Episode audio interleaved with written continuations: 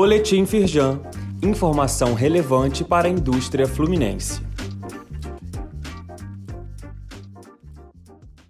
Edição de quinta-feira, 28 de abril. Senado aprova projeto de lei que garante recursos do Pronamp. Pleito da Firjan, a medida mantém recursos para garantir empréstimos a micro e pequenas empresas por meio do programa criado em maio de 2020 para auxiliar financeiramente os pequenos negócios e manter empregos durante a pandemia. O texto segue para a sanção presidencial. Saiba mais e confira o contato do Núcleo de Acesso ao Crédito da Firjan para tirar as suas dúvidas no link disponível neste boletim.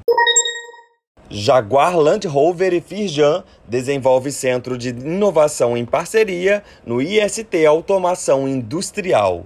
A Firjan Senai se tornou um dos dois parceiros na América Latina da empresa automotiva britânica. O espaço colaborativo, localizado em Benfica, tem por objetivo a pesquisa e o desenvolvimento em projetos de inovação, em que especialistas atuarão na busca de ideias e soluções. Leia mais no site da Firjan. Jornal Folha de São Paulo destaca que a criminalidade está em queda no Rio de Janeiro. A reportagem mostra que os roubos de carga no estado do Rio tiveram uma diminuição de 5% no primeiro trimestre de 2022 em relação ao mesmo período de 2021. O texto ressalta que houve uma grande mobilização de entidades como a Firjan, o que fez os índices desse tipo de crime caírem sistematicamente.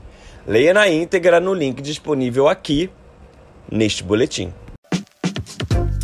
Saiba mais sobre essas e outras ações em nosso site www.firjan.com.br e acompanhe o perfil da Firjan nas redes sociais.